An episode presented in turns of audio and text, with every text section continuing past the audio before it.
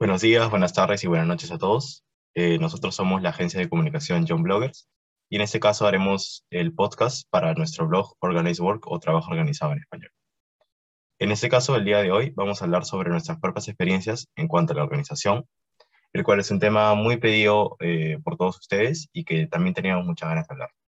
Así que, ¿por qué no empezamos, Lorena? En primer lugar, te quería preguntar de manera que hagamos una conversación simple y corrida. ¿Qué problemas de organización que tenemos eh, o que has tenido después de la pandemia y cómo te has adaptado a ellos? Pues para mí, Sebastián, fue el tener que organizarme, porque lo que me servía en, en la virtualidad no era lo mismo que en la presencialidad.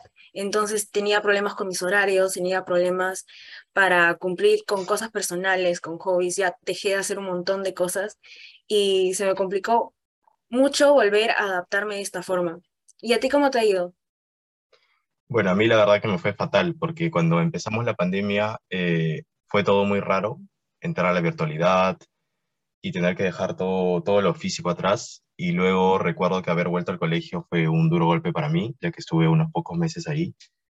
Y bueno, gracias, este, felizmente en la universidad me he adaptado un poco más, ya que he estado tanto en la virtualidad como en lo físico, pero igualmente eh, necesité de muchos tips, necesité de mucha ayuda para poder organizarme, ya que fue un momento muy duro, tanto anímicamente como mentalmente para mí.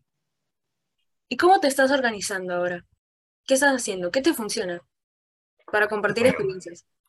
En mi caso, para compartir mi experiencia, eh, mi mamá, que es una persona muy, muy organizada, me ayudó mediante tips como agendas, eh, opposites, pero en realidad a mí lo que me gustaba más era apuntarlo en un bloque de notas de la misma computadora, ya que aparte que es, digamos, un poco más fácil de guardar y no tener que estar buscando cuál es el de hoy día, cuál es el de ayer, creo que es una manera muy fácil de organizarme y me ha servido, la verdad, todo ese tiempo este, que hemos estado encerrados o en ese tiempo que ya hemos vuelto más o menos a la presencialidad.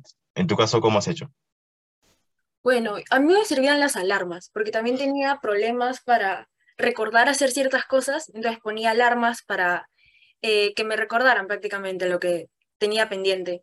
Y a mí me gustaba anotar, pero simplemente en una línea aquello que me faltaba, la fecha límite y hasta cuándo podía entregarlo y qué tan difícil se me iba a hacer.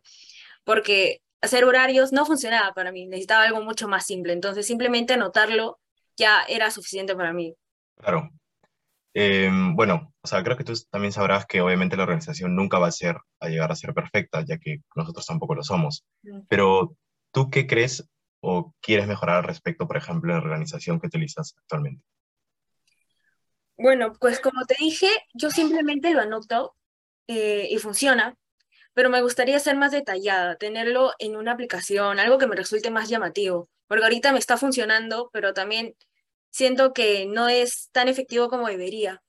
Entonces, me gustaría hacerlo más visual. Eso es lo que a mí personalmente me gustaría hacer en este tiempo que ya estamos acabando el ciclo para volver a empezar el siguiente. ¿A ti qué? ¿Tú qué quieres mejorar?